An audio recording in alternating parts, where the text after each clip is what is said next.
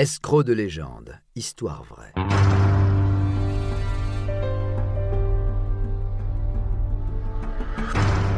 Un programme studio minuit.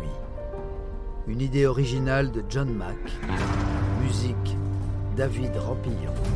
Narration Patrick Blandin. Enregistrement et montage Patrick Martinez-Bourna. Victor Lustig. Le vendeur de Tour Eiffel. Il n'est pas question d'un vendeur à la sauvette. Dans les années 1920, Victor Lustig a réellement voulu vendre LA Tour Eiffel. Né en 1890 en Europe centrale d'une famille bourgeoise, le jeune homme est un brillant écolier, polyglotte, mais va petit à petit se tourner vers les délits et les arnaques, notamment aux jeux de cartes. En 1920, il part à la conquête des États-Unis où il se fait passer pour un comte afin de crédibiliser son personnage. Il parvient, entre autres, à escroquer Al Capone en lui vendant une fausse machine d'impression de billets.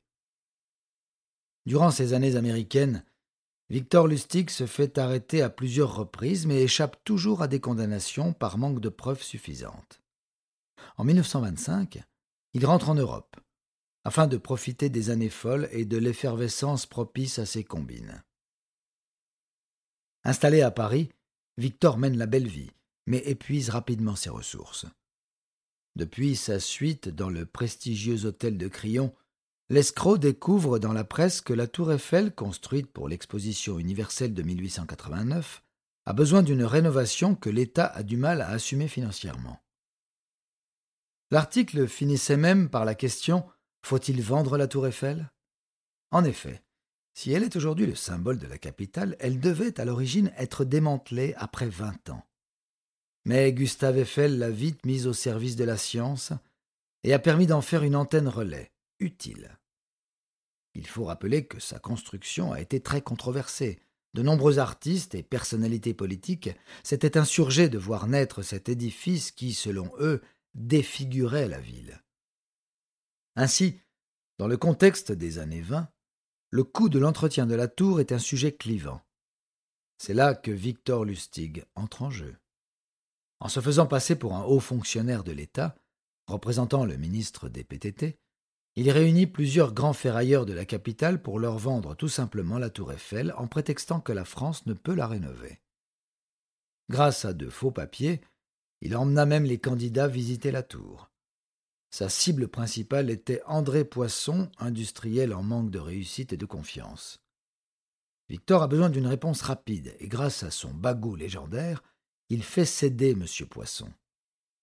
Une fois sa victime dans son filet, et l'argent encaissé, notre escroc fuit à Vienne. Constatant que la honte et l'humiliation ont contraint le naïf Poisson au silence, Victor décide de réitérer son arnaque il revient à Paris et procède au même manège, mais cette fois, la potentielle victime est moins dupe et alerte la police, provoquant un départ en urgence aux États-Unis. Victor Lustig revient à ses escroqueries de faux billets, mais les ennuis s'accumulent. Il parvient à sauver sa peau en corrompant et arnaquant à la fois un shérif. En 1934, les services secrets américains mettent en place une opération visant à lutter contre le flux massif de faux billets qui sévit aux États-Unis. Ils sont alors sur la trace d'un pharmacien qui faisait de fausses étiquettes durant la prohibition. Ils n'arrivent pas à remonter jusqu'à lui, mais trouvent son agent de liaison, un certain comte Lustig. Arrêté, il clame son innocence, disant ne pas être au courant des activités de l'individu. Malheureusement, il avait sur lui la clé d'une consigne rempli de faux billets. Emprisonné à New York, Victor s'enfuit la veille de son procès, mais est rattrapé un mois plus tard. Nous sommes en 1935 et voilà Victor Lustig enfermé dans la mythique prison d'Alcatraz pour une peine de quinze ans. En 1947, il décède d'une pneumonie. Dans sa cellule, il avait accroché au mur une carte postale de la Tour Eiffel, sur laquelle Victor avait sobrement écrit Vendu cent mille francs.